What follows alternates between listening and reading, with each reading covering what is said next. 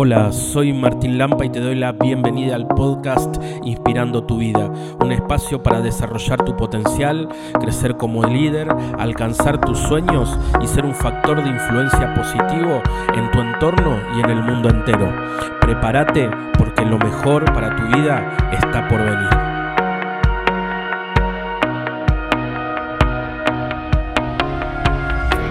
Hoy tenemos el tema Atravesando el desierto. Para esto te quiero empezar con un texto muy lindo, fuerte, del libro del profeta Oseas. No sé si lo conoces, Oseas. Oseas 2.14, ¿sí? Oseas 2.14 dice lo siguiente. Por lo tanto, la seduciré, la llevaré al desierto y le hablaré al corazón. Texto cortito pero fuerte, va de vuelta. Por lo tanto, he aquí la seduciré, la llevaré al desierto y le hablaré al corazón. Ustedes saben que en nuestro camino eh, espiritual, ¿verdad? Eh, el objetivo de, de, todo caminar espiritual, de todo camino eh, guiado y conducido por el Espíritu Santo es llegar a ser como Jesús. Es el proceso de cristificarnos, ¿sí? El Espíritu Santo nos va a cristificar y ese es el, objetivo y el camino de todo cristiano, de todo discípulo, de todo seguidor de Jesús. Amén. Y es decir, cristificarnos, otro sinónimo que podríamos decir es la santidad, ¿verdad? Ser santos, como Cristo es santo. Entonces, en este caminar espiritual hacia la santidad, hacia la cristificación, al ser otro Cristo en la tierra, ¿verdad? Porque recuerden que hoy Cristo eh, obra a través de la iglesia, es decir, a través de mío y tuyo. Nosotros somos las manos, los ojos, el cuerpo, los pies de Cristo caminando, bendiciendo, sanando, restaurando, ¿sí? Eh, pero para poder eh, crecer en santidad, que es el objetivo de toda vida cristiana, hay un proceso interior que hoy te quiero hablar, ¿verdad? y centrarme especialmente en el desierto porque es este tiempo que estamos viviendo. En nuestro caminar espiritual, ¿sí? Eh, la tradición mística dice que hay tres momentos en la etapa, eh, tres, como tres etapas en el caminar espiritual hacia la unión con Dios, ¿verdad? Eh, yo voy a usar, si no voy a decir unión con Dios a partir de ahora, pero entiendan que unión con Dios es santidad, es cristificación, pero yo voy a decir unión con Dios. Hay como tres etapas, tres momentos de este caminar hacia la unión con Dios, ¿sí? La vía purgativa, la etapa purgativa, la etapa iluminativa y la etapa unitiva, ¿sí? Cada etapa sí tiene sus momentos, sus características, aunque estas etapas no son, no es 2 más 2, 4, porque no es empieza una y termina otra, sino que uno puede estar en varias a la vez según la etapa de la vida, puede avanzar y retroceder, porque bueno, la vida espiritual es así, no es algo lineal, sino que es algo como espiral que va subiendo, ¿verdad? Vamos a veces dando un paso para adelante, dos para atrás, pero siempre estamos apuntando a ese eh, camino de conversión. Entonces, estamos en cuaresma y esta charla se llama Atravesando el Desierto. Fíjense que en este texto bíblico eh, hay tres movimientos. ¿sí? Primero que Dios nos va a seducir, segundo que nos va a llevar al desierto y tercero que nos va a hablar al corazón. El desierto en la Biblia es eh, un lugar simbólico y espiritual muy pero muy poderoso. Si el desierto es el lugar, tiene un doble movimiento, ¿sí? Un doble movimiento, tiene un movimiento de lucha espiritual ¿sí? y un movimiento de encuentro con Dios, de manifestación divina. El desierto tiene que ver con estas dos cosas, ¿sí? Eh, con el combate espiritual, el, podemos decir el combate espiritual, el autoconocimiento, eh, el, derrotar al enemigo, en eso ya hay otros lives que hablé de eso, por eso no me voy a detener en esto. Y por otro lado es el lugar de la manifestación divina, ¿verdad? Pero el desierto también es un lugar árido, ¿no? El desierto es seco, es árido, es eh, un lugar inhóspito. Eh, para los padres del desierto y la teología, el desierto es el lugar donde viven los demonios. Por eso los, el antiguo monacato, los padres del desierto, eh, ellos cuando quieren hacer una vida de radicalidad y de entrega a Cristo, ¿qué es lo que hacen? Huyen al desierto. ¿verdad? Eh, y van ahí a vivir solos, y ese, bueno, ahí tenemos San Antonio, Máximo el Confesor, Evagrio Póntico, etcétera, que son los padres del monacato occidental, que ellos se van al desierto y ahí eh, viven su entrega a Dios en soledad y en oración, como monjes, ¿sí? Entonces, eh, es importante pasar por los desiertos, ¿sí?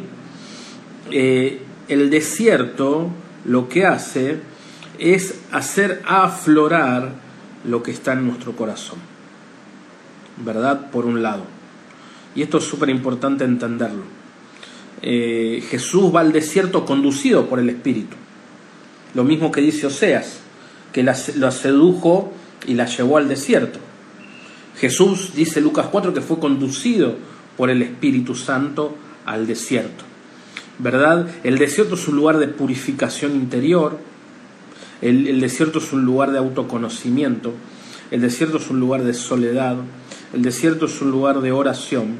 El desierto es un lugar de la manifestación divina, como te venía diciendo. El desierto hace un proceso interno, hace un camino interno, ¿verdad? Y esto es súper importante porque si no atravesamos los desiertos, no podemos avanzar espiritualmente. ¿sí? Las tres etapas, porque alguien me preguntaba, son la vía purgativa, la vía eh, iluminativa y la vía unitiva, ¿sí? Purgación, iluminación y unión, ¿sí? Con Dios. Eh, el desierto es un momento de purificación interior muy, pero muy fuerte, ¿verdad? Es en donde Dios empieza a tratar el alma y lo que hace el desierto es purificarnos, sanarnos y liberarnos de todos nuestros apegos. Amén. ¿Me vas captando? El desierto tiene la función de sanarnos, purificarnos y liberarnos de todos nuestros apegos. Esta es la clave y el propósito de todo desierto. ¿sí? Es un lugar de aridez. ¿Y por qué empieza este camino y este proceso? ¿Por qué el desierto provoca eso en nosotros? Porque primero, eh, queridos amigos, amigas que están del otro lado, el desierto es un lugar solitario, ¿verdad? El desierto es un lugar en donde lo que, no sé si ustedes han hecho después, te lo adelanto, te lo spoileo nada más, después de, toda la parte más teórica, te voy a hablar al final de cómo hacer un desierto personal, ¿sí? Porque atravesar el desierto es algo fundamental para poder crecer, pero al final te voy a dar unos tips para poder vos vivir un desierto. Pero eh, acá esto es lo importante, ¿sí? En este camino eh, interior, el desierto es un lugar de soledad. ¿sí? Entonces la soledad hace todo un camino de interiorización. No sé si ustedes alguna vez han hecho, eh, a ver, levanten la mano si alguna vez hicieron un eh, retiro de silencio y solos, tipo ejercicios ignacianos o irse a un monasterio. ¿Alguna vez pasaron por esa experiencia? Digan si sí, eh, levanten la mano virtual, a ver si alguien lo hizo. ¿verdad? Porque ¿qué es lo que provoca el silencio y la soledad? ¿sí? El, el, desierto tiene estas dos características, silencio y soledad. Entonces, cuando nosotros estamos en silencio y estamos solos, empieza un camino profundo de interiorización. ¿Por qué, querido amigo y amiga? Porque primero que cortamos este activismo, ¿sí? Nosotros no nos damos cuenta, pero en la vida cotidiana todos tenemos seguramente múltiples obligaciones. Tenemos trabajo, tenemos esposo, eh, hijos, eh, la iglesia, bueno, amigos, múltiples, múltiples obligaciones, ¿verdad? Y nosotros sin darnos cuenta, ¿sí? Todo ese trajín, ese activismo, la frustración, los problemas, hace que poco a poco, sin darnos cuenta, si no somos perseverantes en nuestros espacios de oración, vayamos perdiendo eh, esa conexión con Dios. Vayamos perdiendo esa conexión con eh, el Espíritu Santo. Entonces vivimos en un activismo corriendo de un lado para otro, eso nos genera estrés, nos genera malestar, nos genera cansancio. Pero lo bueno es que cuando nosotros vamos al desierto, a un desierto hoy No es que significa que no tenemos que ir al desierto del Sahara, sino que un desierto puede ser una casa de retiro, un lugar donde estés solo, ¿verdad? Entonces el silencio y la oración empiezan a hacer todo un trabajo en tu interior muy profundo y muy poderoso. ¿Por qué? Porque primero que el, el desierto y la soledad, el silencio, te hacen bajar mil cambios, como hicimos acá en Argentina. ¿Sí? Entonces, este bajar hace que bajar el ruido, tanto externo como interno, y que eso empieza a bajar, a bajar, a bajar, a bajar, hace que empecemos a escucharnos. Amén. ¿Me seguís? ¿Por qué? Porque a nosotros al vivir en la vida cotidiana muchas veces desconectados de qué? Vivimos desconectados de nuestras emociones, vivimos desconectados de nuestros pensamientos, muchas veces vivimos desconectados de nuestro cuerpo, porque corremos, corremos, no nos damos cuenta. Entonces el silencio nos mete, a veces violentamente, en un camino de escucha, ¿sí? De escuchar qué cosa? Tu cuerpo, escuchar tus emociones, escuchar tus pensamientos y hacerte consciente de tu real estado interior. Amén de tu real estado interior. Esto es uno de los primeros frutos del desierto. Tener conciencia de cómo verdaderamente estás. Porque en la vida cotidiana nosotros usamos muchos parches, fugas y escapismos para escaparnos de, nosotros mismos, de lo que realmente nos pasa. A mí me ha pasado, lo conté el otro día en el taller de oración, que mm, muchas veces me pasa cuando hago este tipo de retiro que al principio eh, empiezo a tomar conciencia de muchas emociones que digo, no, yo me siento, y ¿cómo te sentís? Bien, pero claro, cuando vos te vas al desierto, de golpe te empiezan a salir enojos, frustraciones. Y ¿dónde estaba esto? Claro, estaba, lo que pasa es que lo tapé. Y empieza a emerger de tu corazón un montón de pensamientos, emociones. ¿Te acordás de las personas que te, que, te fallaron, de el que tirió? Entonces empieza a salir todo como la, la podredumbre interior, toda la basura, la contaminación del alma interior, empieza a emerger, sale. Y ese es, eso sería la primera etapa, ¿no? Nos vamos purgando, ¿verdad? la soledad, el silencio, la oración, te empieza a hacer un proceso de purgar el alma, que es sacar de vos, empieza a sacar toda la porquería, la basura, la frustración, emerge, se levanta, se levanta, empieza a salir de vos y eso hace todo un proceso de evacuación ¿sí? Y es un proceso de sanación y de liberación. Amén. ¿Me vas captando el proceso que hace el desierto? Y hace que realmente nos encontremos con nuestro auténtico estado del alma. Nuestros enojos, amarguras, luchas que tenemos, pensamientos, cuestionamientos, que en la vida cotidiana no nos hacemos. Amén. Entonces, Dios empieza a trabajar hondo en vos porque todo ese camino de tomar conciencia, porque este es el punto, de que puedas ser consciente, y si anotate eso, tomar conciencia, conciencia, anotate ser consciente de tu verdadero estado interior. Entonces, a medida que somos conscientes de nuestro verdadero estado interior, el Espíritu Santo empieza a trabajar en lo más profundo de tu alma para hacer un proceso de desapego un proceso de liberación profunda, un proceso de transformación profunda, un proceso de cristificación profunda. ¿Verdad? ¿Por qué? Porque nosotros, ¿sí? Eh, en la vida cotidiana vivimos tapando, ¿sí? Tapando, ¿qué cosa? Tus heridas, tus carencias afectivas, tus necesidades insatisfechas, tu angustia existencial, la tapamos con parches, ¿no? Eh, la sociedad del mundo actual nos llevan al escapismo de nuestro propio ser, de nuestro propio estado interior. ¿Por qué? Porque vieron, yo muchas veces, eh, cuando en un taller que hago de, sobre emociones, sanación, etcétera, ¿no? Eh, hay un ejercicio que hacemos, que de hecho está en el retiro, que dice cuando yo estoy triste, ¿no? Si yo te diría, ¿no? No, no podemos hacer, sería maravilloso poder estar juntos y hacerlo, escribir y hacer, estas son las limitaciones de las redes, ¿no? Pero te voy a invitar a que hagamos un ejercicio ahora juntos, ¿sí? Si tenés ahí para anotar, en, está en casa, si yo te diría, cuando estoy triste yo, puntos suspensivos, ¿cómo completarías la frase? Cuando estoy triste yo, ¿qué haces? ¿Verdad?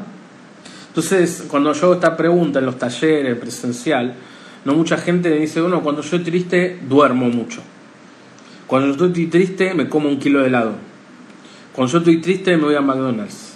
Cuando yo entonces el mundo, la vida cotidiana, ¿sí?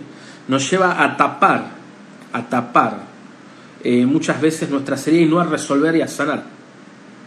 ¿Verdad? ¿Por qué? Porque las emociones las tenemos que sentir para evacuar y sanar. ¿Verdad? Entonces, eh, el vivir tapando con comida, ¿no? con personas, con el activismo. El activismo, muchas veces es el síntoma de la falta de vida interior, de la falta de, de entrar en vos. ¿Sí? Entonces eh, nos escapamos. No estoy mal, entonces trabajo, trabajo, trabajo, corro, corro, corro para allá, para, porque la vida de muchas personas es como andar en bicicleta, ¿viste? Cuando se para se cae. Por eso mucha gente le huye a la vida interior. ¿Por qué? Porque hay tanto dolor adentro que no pueden soportarlo. Entonces buscamos el escapismo.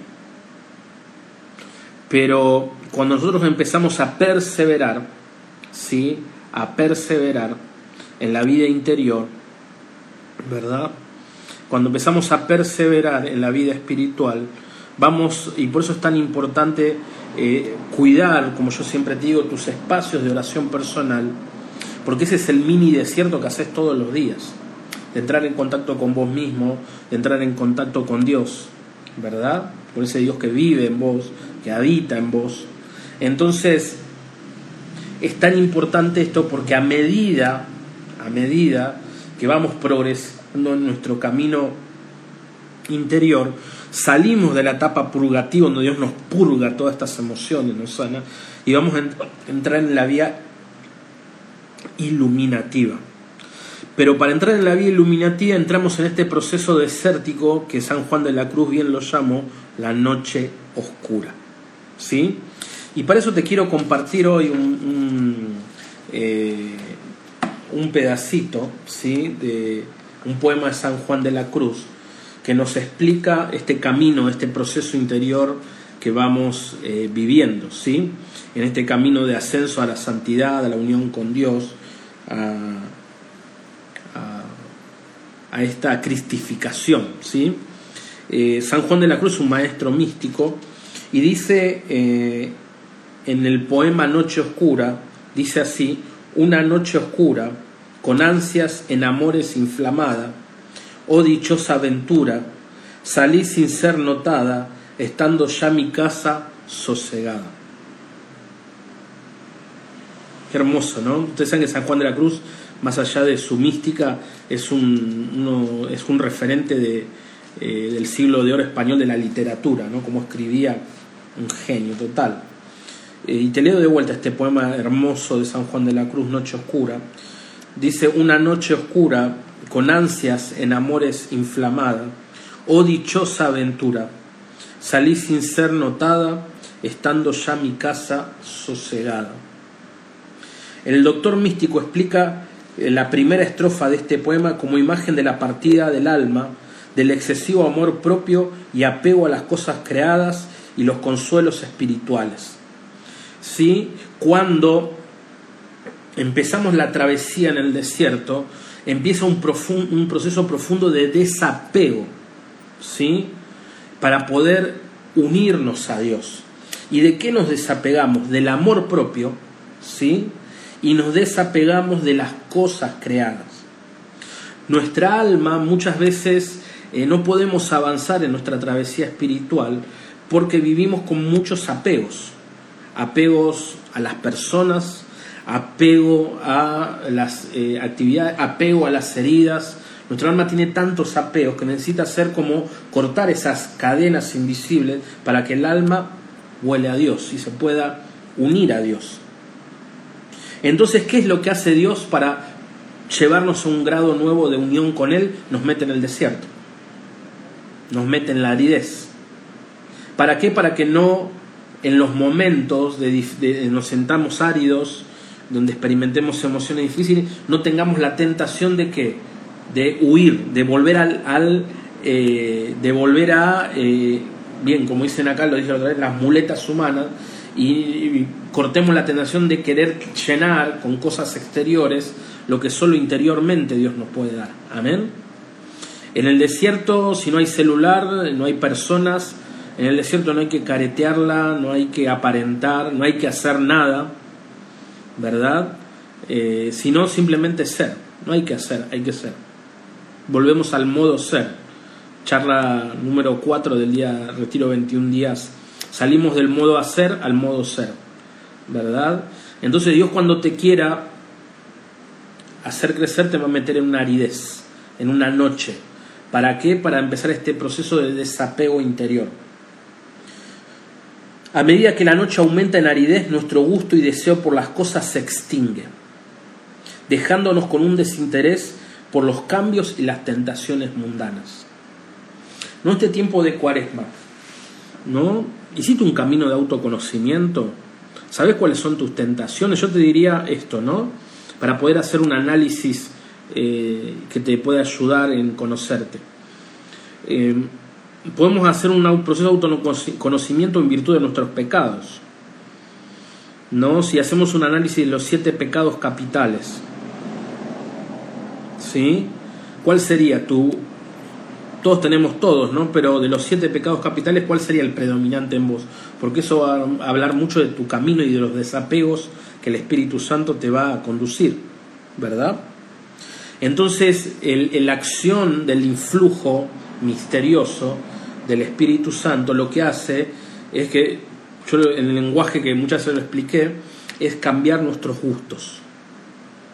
¿verdad? Eh, el Espíritu Santo va desapegando el alma, entonces nuestros gustos van cambiando. Entonces la fuerza de atracción que tienen las tentaciones en nosotros, las cosas mundanas, las criaturas, vieron cuando yo digo, bueno, no, sin esto me muero, no puedo vivir sin tal persona, no, si no hago tal cosa me muero, si no hago tal cosa, no, todos esos apegos son falsos, que generan sufrimiento. A medida que el Espíritu Santo empieza a trabajar en vos, todas esas cadenas invisibles se empiezan a cortar. ¿Por qué? Porque ya no te atrae. Antes nuestros esfuerzos para distanciarnos y alejarnos de sus influencias pegajosas resultaban arduos. ¿sí? En la etapa purgativa hay mucha lucha interior. ¿sí? Hay mucha lucha interior, es decir, en de repente tomás conciencia de que esto te cuesta podés vencer, pero tenés que poner luchar mucho, ¿sí? Hay mucho acto ascético, mucho acto de la voluntad, pero a medida que el Espíritu Santo va tomando influjo en vos, es menos de tu voluntad y es más de la gracia. Amén. ¿Me vas siguiendo? Dice, el don del conocimiento que predomina durante la noche purificadora, ¿sí? en la noche oscura se activa el don del conocimiento del Espíritu Santo. ¿Y qué nos revela el don del conocimiento? que el vacío y el hueco de las cosas creadas. Es decir, que eh, el Espíritu Santo provoca en tu alma, por don de conocimiento, esto es muy potente lo que te voy a decir, agárrate acá, anotalo porque acá viene la, perla, el oro, ¿sí? El, el, Espíritu Santo, por don de conocimiento, te revela, ¿sí? Porque esto es un entendimiento que, ¿sabes lo que es la revelación, no? La revelación no es ¿no? Cuando el Espíritu Santo nos revela, ¿no?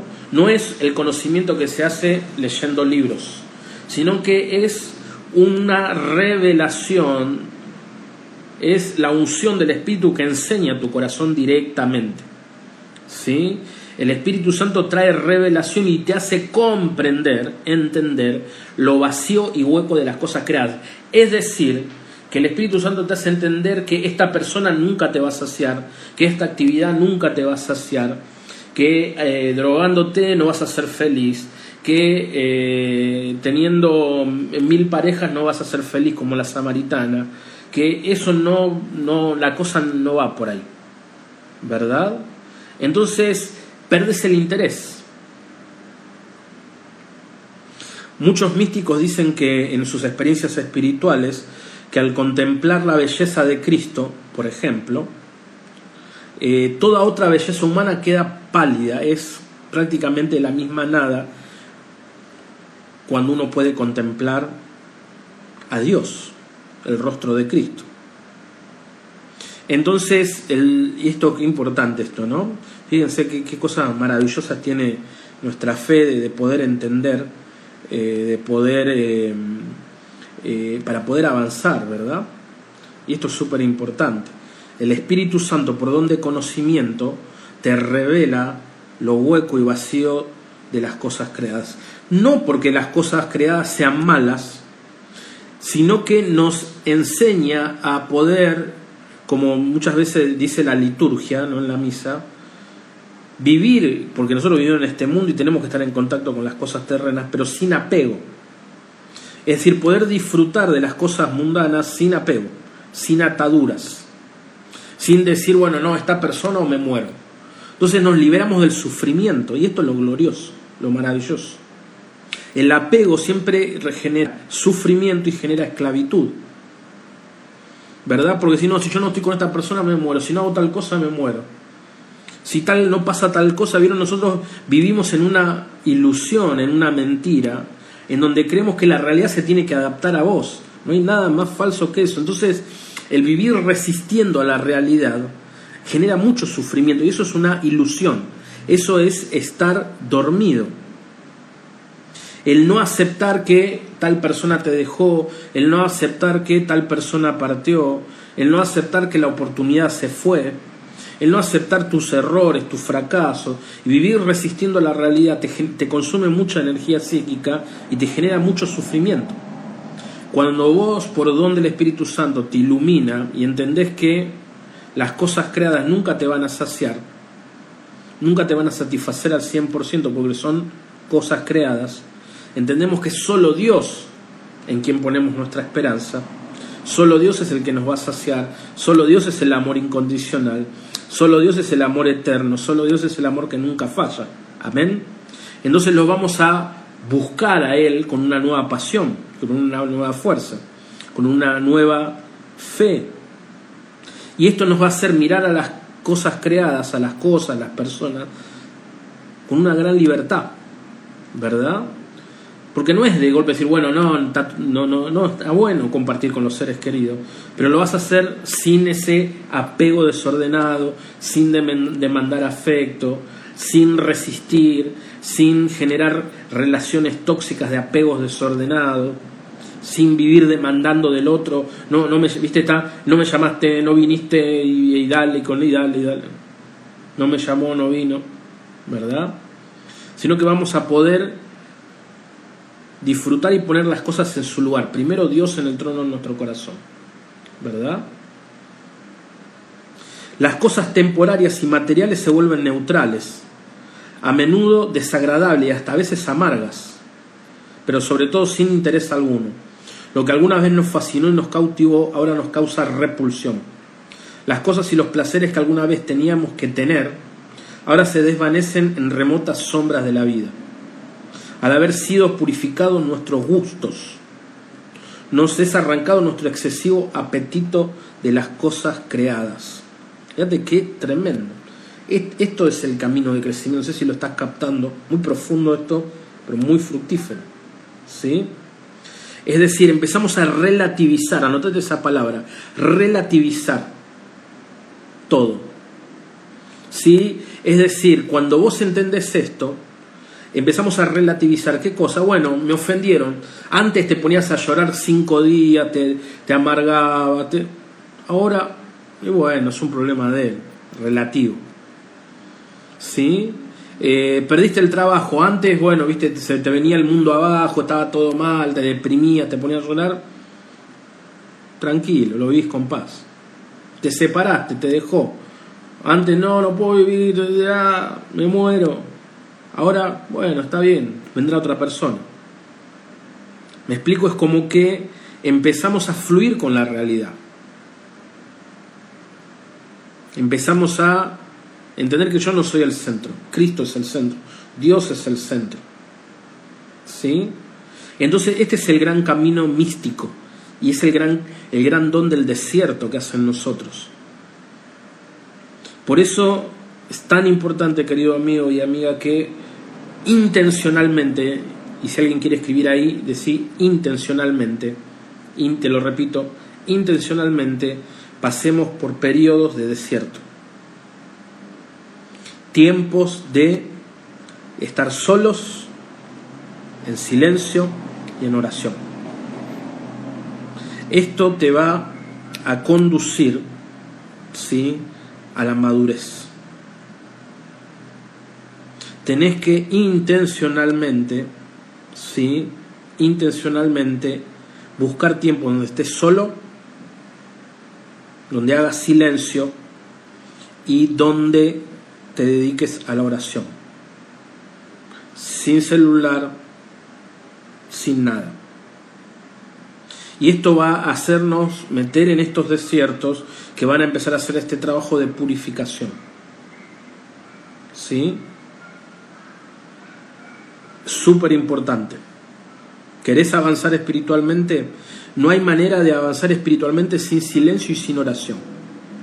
Y sin soledad. No, en la soledad se desvanecen esas ilusiones de que no puedo vivir sin tal. ¿Y sabes qué es lo que la gran enseñanza del desierto? Es que aprendemos a que los mayores gozos no vienen de afuera, sino que están adentro de nosotros. Amén. Te lo repito, ahí va, ¿eh? esa de oro también. Aprendemos en el desierto que las mayores alegrías, los mayores gozos, no vienen de afuera, sino que están adentro tuyo, es decir, conectando con Dios. ¿Sí? Conectando con Dios. Dios fuente de paz, Dios fuente de amor, Dios fuente de bendición, Dios fuente de crecimiento interior. Pero tenemos que hacer la experiencia. ¿Sí? Tenemos que hacer la experiencia. Silencio, soledad, oración.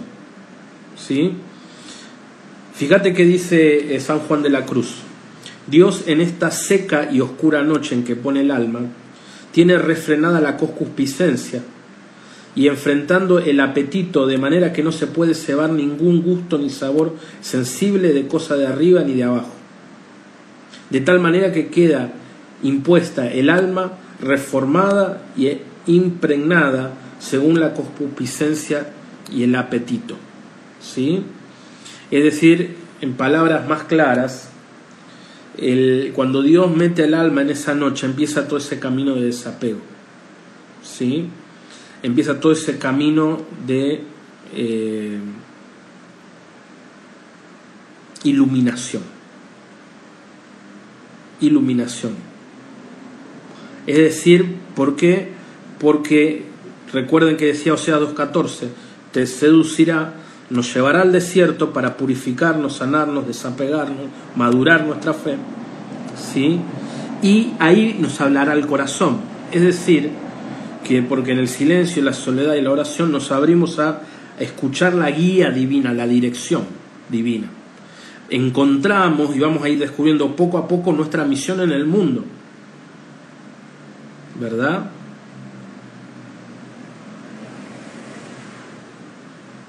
Y esto es súper importante, encontrar nuestras visión, nuestra misión en el mundo, porque vamos a escuchar, vamos a escuchar a Dios, escuchar qué es lo que me tiene que decir.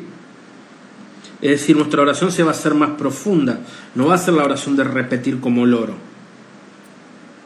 ¿no? Sino que en silencio escucho escucho aquí en la voz de Dios que siempre me está hablando, pero claro, en el medio del activismo, del ruido, del correr, de las redes sociales, eh, nos cuesta mucho. Pero cuando hagamos silencio externo e interno, vamos a claramente percibir la voz del Espíritu Santo que nos ayuda. Te leo un pedacito más y después ahí como los tips para hacer el desierto, porque se nos pasa volando la hora, son 9 menos 20. Dice, problemas que alguna vez nos absorbían prácticamente por completo ya no nos quitan más tiempo. Porque hemos descubierto que la mayoría, la mayor parte de esos problemas o se solucionan solos o nunca fueron verdaderos problemas sustanciales. Y agarrate esto. Tremendo, tremendo. Tener muchos problemas. Vos sabés que muchos de nuestros problemas son falsos, son ilusiones mentales. ¿Verdad? Cuando vos te eh, pones en, en, silencio, en desierto, ¿sí? vas a ver que muchos de tus problemas se van a solucionar solos. Esto es maravilloso. Te lo repito. El silencio, la soledad y la oración van a hacer que muchos de tus problemas se solucionen solos, porque te vas a dar cuenta o que no eran problemas, ¿verdad? O se van a solucionar solos. ¿Por qué? Porque vamos a empezar a percibir de otra manera. Nuestro nivel de conciencia va a aumentar. ¿Verdad? Eh, nosotros tenemos este problema, atendeme acá, que es muy importante nosotros miramos la realidad de nuestro nivel de conciencia. ¿Sí? Miramos nuestra realidad desde nuestro nivel de conciencia. Entonces yo miro muchas veces, estoy mirando desde dónde mi problema, desde mis heridas, desde mis imposibilidades, desde mis creencias limitantes. Todo eso en, la oración se cae, desaparece. Entonces empiezo a tener una perspectiva divina de mi vida y muchas cosas van a desaparecer. ¿Verdad? Pero fíjate, esto no quiere decir que los problemas reales o graves no sigan demandando nuestro cuidado y nuestra atención. Pero incluso los problemas genuinos son vistos y tratados de otra manera, en el contexto de una realidad mayor que nos rodea, nos abarca y nos anima. Es decir, hay problemas y otros obviamente que no se van a solucionar, pero yo voy a estar de otra manera, con sabiduría. Muchas veces, ¿sabes por qué no se solucionan los problemas que tenemos? Porque los queremos resolver desde nuestro nivel de conciencia o pensamos que los problemas se resuelven preocupándonos o desde estar abrumados, de estar corriendo, de estar agitados. Y esa eh, genera más problemas cuando vos querés resolver un problema desde, desde la frustración, la angustia, la desesperación, los miedos, cuando la fuente de tus acciones es alguna de estas cosas, y vas a solucionar un problema desde ahí, desde ese estado espiritual y de conciencia, vas a embarrar más la cancha y va a ser cada vez peor, porque una decisión te lleva a otra mala decisión, crees en la angustia, tomás y te vas enredando en una bola de nieve de malas decisiones que en vez de resolver, empeorás, ¿verdad? Entonces, por ahí lo, lo, mejor que puedes hacer cuando tenés un gran problema que resolver, real, es irte solo, sola, a orar, a conectarte con Dios y a buscar la sabiduría divina. Amén. Porque genera un nuevo clima espiritual. Entonces, ¿qué es lo que eh, nosotros miramos la realidad desde nuestro falso yo. ¿Sí? Recuerden en el retiro de transformación que le hablaba del falso yo y el yo místico. Si nosotros, según nuestro grado espiritual, eh, vamos a movernos más desde el falso yo del yo místico. Cuando no tenemos una vida de oración asidua y continua, el que está ganando siempre es el falso yo. Y el falso yo es el yo de la preocupación, el yo de la angustia, el yo del que está todo mal, el yo de la imposibilidad, el yo y bla, bla, bla. Entonces, a medida que por la vida espiritual y todo lo que hace la vida espiritual y la aridez del desierto mata al yo, el falso yo. Y lo que hace que emerja el yo místico, una mirada mística de la vida, de la realidad, de los problemas. ¿Verdad? Y termino el vacío y la desnudez de espíritu son dones de esta noche que definen la experiencia esencial y la orientación de la vida contemplativa. Nuestra antigua sensación de autosuficiencia, ahora desvanecida, nos deja con un vacío por medio del cual llegamos a inteligir nuestra nada. Enfrentados con nuestra pobreza interior comprendemos nuestra total dependencia respecto de Dios, nuestro ser más profundo, nuestra verdadera vida, nuestro yo místico. ¿Sí? ¿Qué es lo que nos revela como otro eh, don de la noche y de la aridez, otro don del desierto? Nos revela nuestra pobreza interior, nuestra nada. Y nos revela que tenemos que cada vez más depender de Dios. Amén. Recuerden que símbolo del desierto, el pueblo de Israel, cuando entra el, eh, el, el, Éxodo, perdón, el libro del Éxodo, empieza en el capítulo 1 con el pueblo esclavo, ¿sí? En, en Egipto, en Egipto, ¿sí? Y después va al desierto y en el capítulo 40 del libro del Éxodo termina con el pueblo que lo conduce la nube de día y el fuego eh, de noche, que es símbolo del Espíritu Santo. Entonces, a medida que el falso yo muere, reconocemos nuestra pobreza interior, aumenta nuestra dependencia de Dios y aumenta nuestra, el influjo del Espíritu Santo y aumenta nuestra docilidad al Espíritu Santo. ¿Por qué? Porque el desierto hace como que se desmoronen nuestras fortalezas mentales, se desmoronen nuestros patrones inconscientes de la felicidad, eso lo voy a hablar en otro momento, término del padre Thomas Keating, un monje carmelita eh, trapense. Es decir, todo el falso yo se va desmantelando en el silencio, la soledad y la oración. Y va emergiendo el nuevo yo. Y esto es el auténtico nacer de nuevo. ¿Me seguís? Esto es lo que dice Juan, el que no nace del agua y del espíritu no puede entrar en el reino de Dios. Entonces, eh, fíjate qué lindo, ¿no? Muchas gracias por sumarte a esta comunidad de crecimiento y desarrollo personal. Nos encantaría que puedas compartir este podcast con tus amigos y seres queridos. Te invitamos a que puedas seguirnos en las redes y dejarnos un comentario acerca de este podcast.